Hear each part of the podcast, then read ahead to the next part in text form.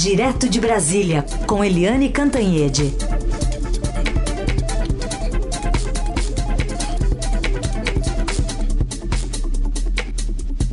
Oi, Eliane, bom dia. Bom dia, Raíssen, Carolina, ouvintes. Oi, Eliane, bom dia, bem-vinda. Começar falando sobre o pronunciamento ontem do presidente Bolsonaro, que destoa ou destoou das falas que ele disse ao longo do dia, né, sobre coronavírus, sobre a interpretação do que teria dito Tedros Adhanom, segundo ele, que é o diretor executivo da OMS. Que avaliação você faz da terça-feira do presidente Bolsonaro?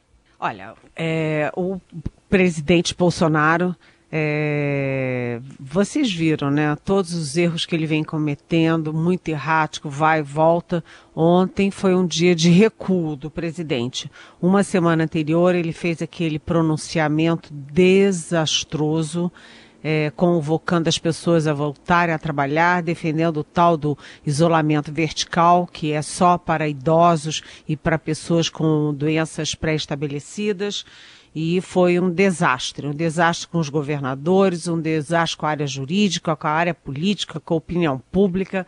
E aí ontem ele acabou se rendendo sete dias depois à realidade. Saiu da realidade paralela, veio para a realidade realidade e fez um discurso mais ameno, em que ele defende sim a necessidade de cuidar tanto da saúde quanto dos empregos, é o que todo mundo considera também, ninguém nega isso, mas ele deixou de lado a ideia de mandar as pessoas trabalharem, né? Mandar as pessoas para a rua e acabar com o isolamento, que é a única vacina possível para tentar minimizar o impacto da, do coronavírus.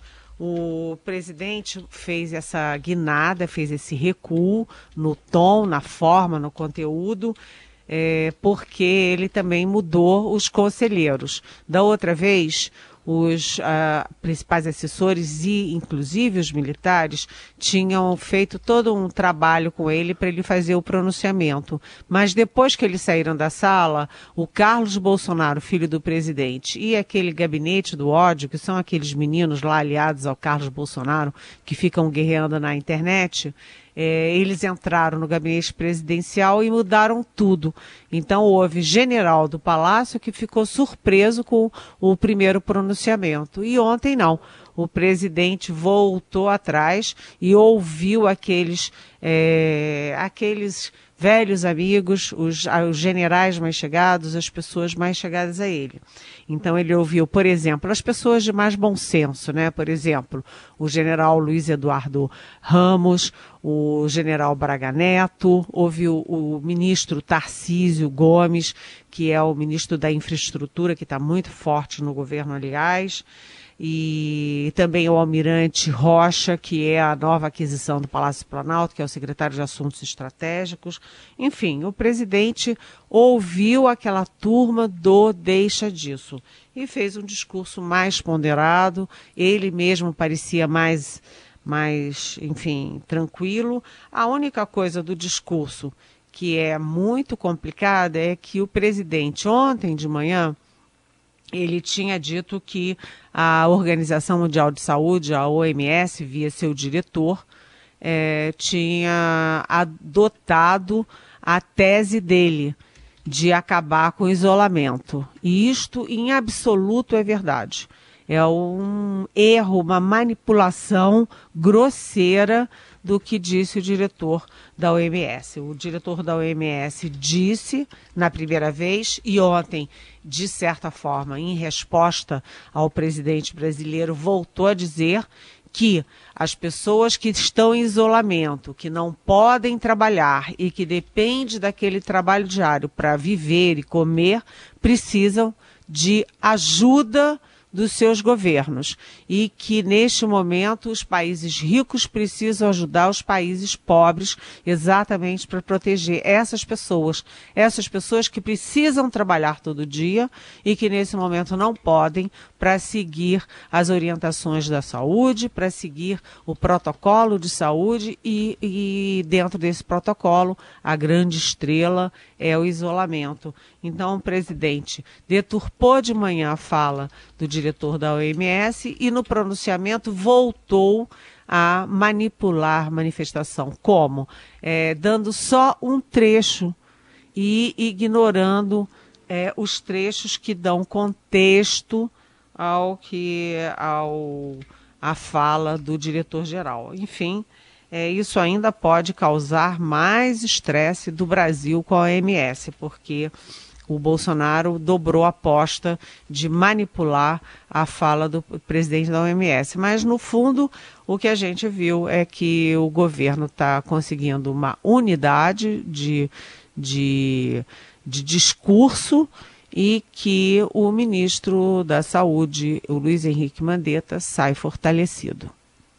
Muito bem. Agora, o ministro Mandetta está participando de um novo formato né, de coletivas. Ontem já foi o segundo dia, né, Eliane? E sempre com outros ministros ao lado. Ontem, as duas novidades, Sérgio Moro e Paulo Guedes. Pois é, é, é, aquela história, né? O governo fez, tirou do Ministério da Saúde, botou a entrevista diária no Palácio do Planalto para tirar protagonismo do Mandetta, porque o presidente está morrendo de ciúme, é, da, da, enfim, da ascensão do Mandetta, da popularidade, dos elogios que ele vem tendo da mídia e de todo mundo. É, mas o tiro saiu pela culatra, porque, na verdade, ao levar as coletivas para o Palácio do Planalto, com é, a liderança não mais do ministro Mandetta, mas sim do chefe da Casa Civil, o general Braga Neto, o que, que aconteceu? Os outros ministros ficaram claramente a favor das políticas e das orientações do Ministério da Saúde. Então, ontem foram lá eh, o ministro Sérgio Moro, da Justiça e da Segurança Pública, o ministro Paulo Guedes, da, da Economia, que são considerados, pelo menos eram apontados no início do governo como superministros. E eu falei ontem com o ministro Sérgio Moro, o ministro Sérgio Moro falou da, do discurso de unidade, que o governo é um só e esse discurso de unidade desse governo, que é um governo só, na verdade é o discurso do Mandetta. É o discurso do isolamento, o discurso da, da, do Ministério da Saúde, é o discurso das autoridades sanitárias. Então, é, eu continuo dizendo o que eu disse aqui ontem, que todo mundo achou que a coletiva era lá no Palácio era para é, esvaziar o Moro tal. A intenção, sim a intenção era esvaziar o Moro, mas eu olhando as entrevistas, eu vejo claramente que são os ministros todos aliados e alinhados com o Mandetta, que sai muito forte, mais forte ainda, recuperou prestígio, recuperou autoridade é, na opinião pública, e mais o problema dele direto agora é com o presidente Bolsonaro. O presidente Bolsonaro, obviamente, é, sabe que não é fácil demitir o Mandetta nesse minuto, até porque o Mandetta é o símbolo é, da reação brasileira ao coronavírus e porque o Mandetta tem por trás dele toda uma equipe é, que trabalha desde o início, até antes, preventivamente contra o coronavírus. E se o presidente demite o Mandetta, demite a equipe toda no Ministério da Saúde, né? Seria o um efeito dominó. O presidente não pode fazer isso. Então, o ministro Mandetta e o presidente bateram cabeça, a relação entre eles está muito desgastada, mas o Mandetta está é, tá ganhando a guerra dentro do governo é, com, os, com os próprios colegas ministros. Então, o, esse formato acabou favorecendo não apenas o ministro da Saúde, mas as teses da, do Ministério da Saúde e os protocolos internacionais de saúde nesse momento. Aliás, ontem o próprio ministro Moro tuitou aqui, dando um parabéns ao presidente pelo pronunciamento conciliador dizendo que dessa forma venceremos essa crise o mais rápido possível juntos, frisou o ministro da Justiça nas redes sociais e replicou essa mensagem também no Instagram nessa manhã. O, é, Carol o... Eliane, desculpe, Oi, Eliane, o... é que teve também o ministro Braga Neto, desculpe te cortar, é que ele, é, só para o gancho aqui, ele falou que todos ali concordavam com Mandetta, teve mais isso também, né? Com isolamento.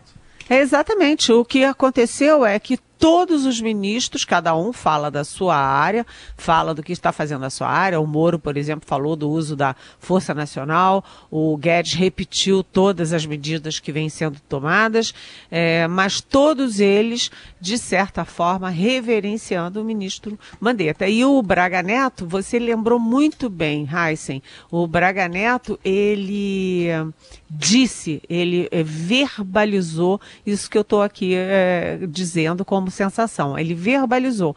Todos estão de acordo com o Mandetta. Eliane Cantanhede está conosco direto de Brasília, comentando os assuntos importantes de hoje.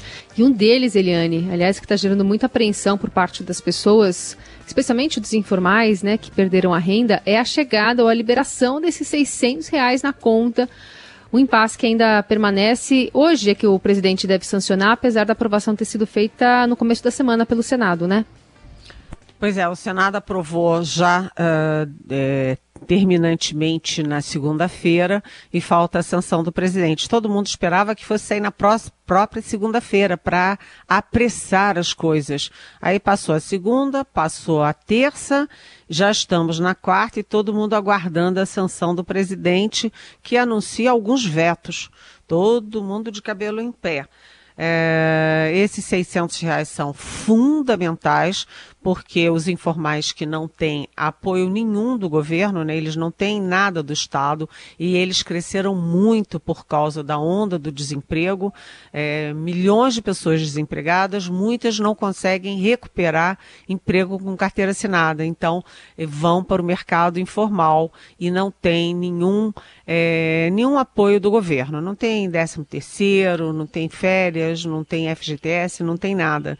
E dependem daquele aquele dinheiro que eles ganham ali no, no trabalho do dia a dia. É, é uma questão humanitária e é exatamente esse grupo é, que é alvo das manifestações da Organização Mundial da Saúde, porque precisa tem que fazer o, o, isolamento como todo mundo, mas se faz o isolamento fica sem renda. Portanto, tem que fazer o isolamento e tem que ter a retaguarda, o apoio e o financiamento, o uh, subsidiamento do governo. É, bem, e cadê o dinheiro?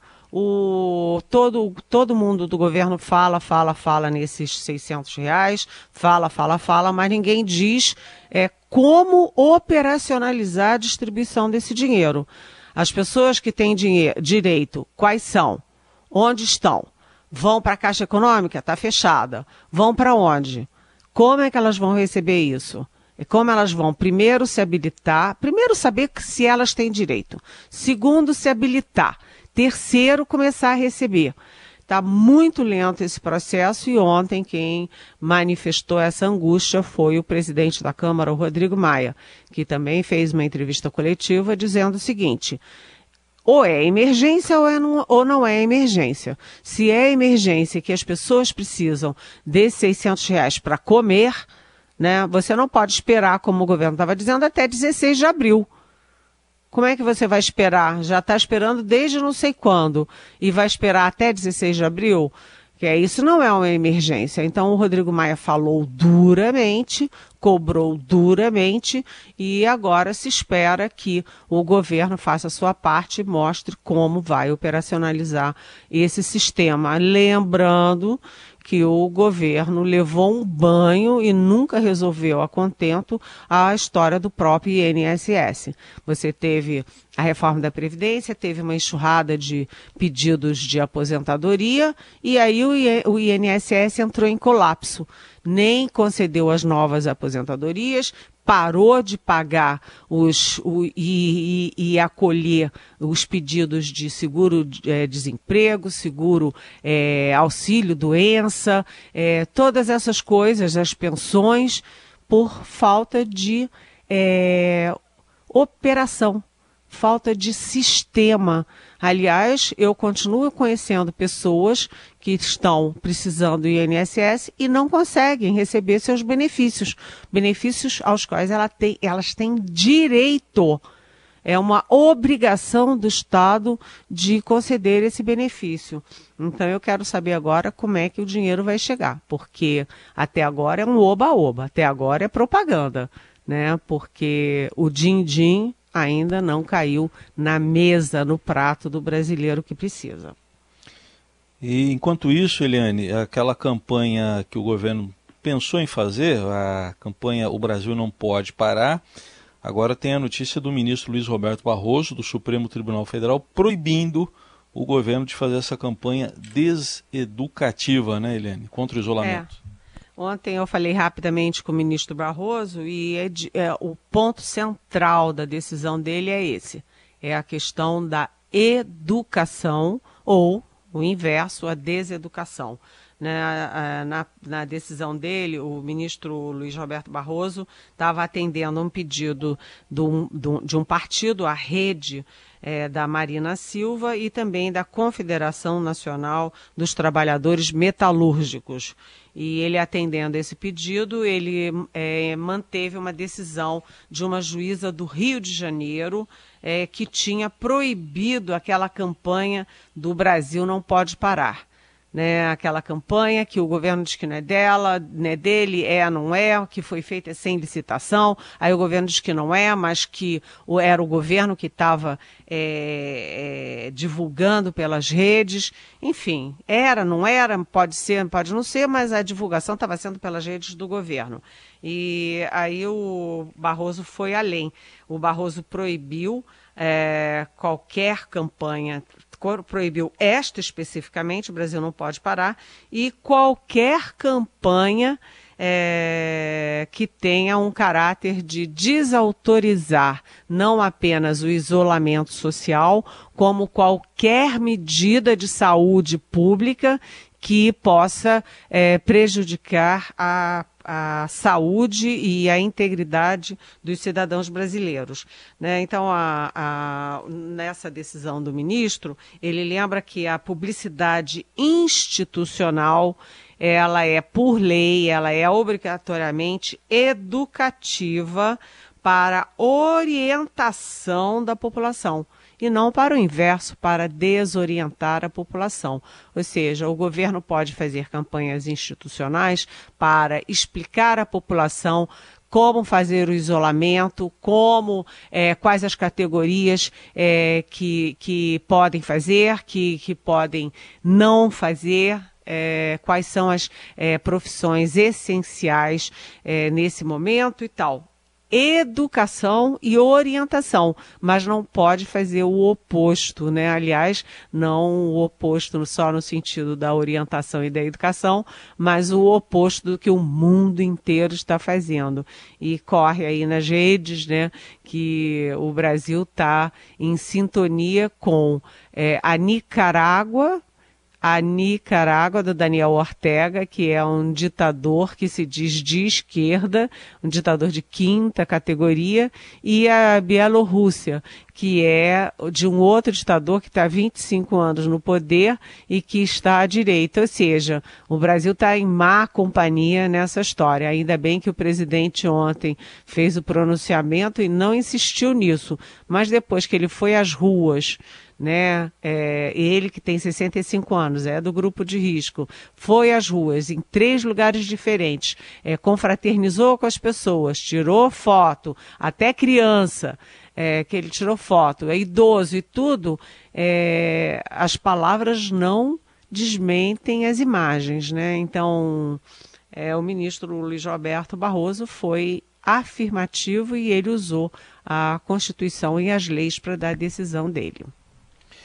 Bom, uh, Helena, a gente já vai para as perguntas em instantes, só vou registrar aqui uma notícia que chama muita atenção, a morte do jurista e deputado federal por São Paulo, Luiz Flávio Gomes, né, do PSB, que ele morreu ontem e vinha já enfrentando uma leucemia desde o ano passado. É, Luiz Flávio Gomes, então essa é a notícia, né? Ele formou-se pela Faculdade de Direito em Araçatuba em 1979, estudou na USP, é, também em Madrid, e eu conheci o Dr. Luiz Flávio Gomes ainda como juiz, né? Depois ele foi o pioneiro dos cursos telepresenciais no Brasil e acabou se elegendo deputado federal, morreu, é, informação aqui do portal estadão.com.br, é, de leucemia, lógico, não sabemos aí se houve alguma outra complicação, estamos em tempos de pandemia, mas a informação é da morte dele por leucemia aos 61 anos de idade em São Paulo. E às 9h24, vamos também colocar as perguntas dos nossos ouvintes na conversa. A Paola quer saber da Eliane. Em períodos de crise econômica, jamais de uma vez vimos o governo socorrer os bancos. Não ouvi ainda nenhuma menção e agora os bancos socorrerem a população num claro movimento de responsabilidade social. É isso? Pergunta a, a, a Paola sobre essa questão de como os bancos vão financiar também as pessoas. Oi, Paola.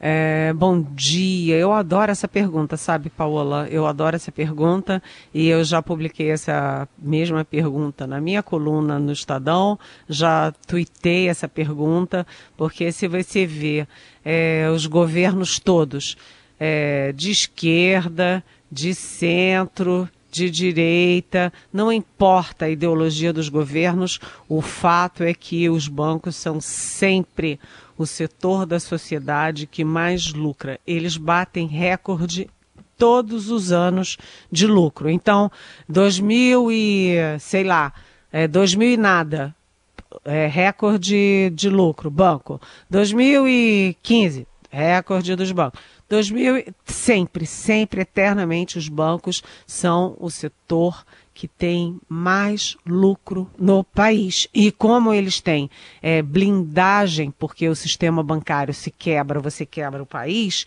né? Eles têm uma blindagem, eles têm uma blindagem para eles, mas eles têm muito pouco compromisso com o país que dá a blindagem para eles. Agora eles estão é, sendo usados aí para distribuir, eu não me lembro se é máscara ou alguma coisa assim, é, testes. Eles estão ajudando com os testes, uns testezinhos daqui, outro dali. É, também vão ser chamados a baixar juros, como os bancos públicos, etc. Mas eu, sinceramente, Paola, eu acho que os bancos deveriam não apenas ter a iniciativa própria de jogar um caminhão de dinheiro é, na, no combate ao coronavírus e na recuperação da economia, da economia produtiva, como eles, é, se não fizerem isso, deveriam ser pressionados pela autoridade, porque é um setor que joga só com dinheiro, não produz. Joga com dinheiro para lá, com dinheiro para cá, com dinheiro para lá e com dinheiro para cá, tem lucros altíssimos e que me parece ter muito pouca responsabilidade com o país. Sim. Bom, Helene, o presidente amenizou o tom ontem à noite né, no discurso, mas hoje ele já falou de novo, já criticou os governadores, culpou os governadores pelo desabastecimento. E nessa linha aí do presidente intempestivo que temos, vem a pergunta aí do ouvinte nosso, o Arthur. Vamos ouvir. Bom dia a todos. Uh, Bolsonaro insiste em ir na contramão de tudo para salvar a sua própria pele. É, ele tem dado uma série de declarações que mostram uma instabilidade uh, psicológica, social. É, não há na Constituição algo que possa parar um presidente uh, que tenha esse tipo de instabilidade ou o Brasil vai continuar vivendo com presidentes que querem estocar vento, ou uh, querem fazer o que lhe bem entenda a cabeça. Arthur Alcorta, abraço a todos, bom dia, cuidem-se. É, bom dia, Arthur. Muito, muito, muito bom dia. É, cá para nós, ontem, é, depois do pronunciamento do presidente, eu fui conversar com as minhas fontes, né? E a sensação de todo mundo, de todo mundo, inclusive de quem conversou ontem com o ministro Mandetta, é a mesma.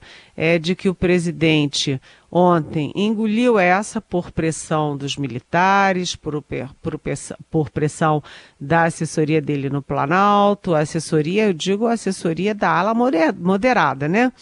É, ele fez esse discurso mais ameno, mas era uma questão de tempo para ele voltar aí ao ataque. Ele, ele fica, ele quando ele, ele cede a pressão para ser mais moderado, para ter mais serenidade, ele fica ruminando aquilo, ruminando aquilo, até que a personalidade dele empurra ele para voltar novamente ao ataque. Então era uma questão de tempo, foi rápido, né? Ele precisa dos governadores, precisa dos é, prefeitos. Quando você fala em união, você não pode pensar em união nacional contra a doença sem pensar principalmente na união é, federativa porque não adianta o presidente determinar uma coisa, o governador determinar outra, o prefeito determinar outra, porque disso não sai nada, né? É uma salada de, de nada com nada.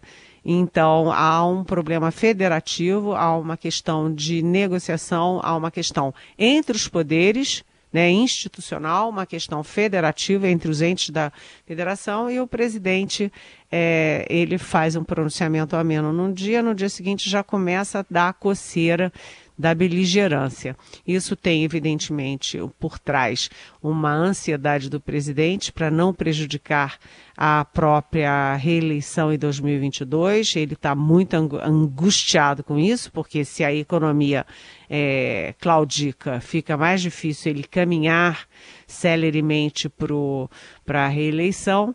E é uma questão. Agora, eu tenho recebido, ontem inclusive recebi de um médico, eu estava até aqui procurando o nome dele e não estou conseguindo achar.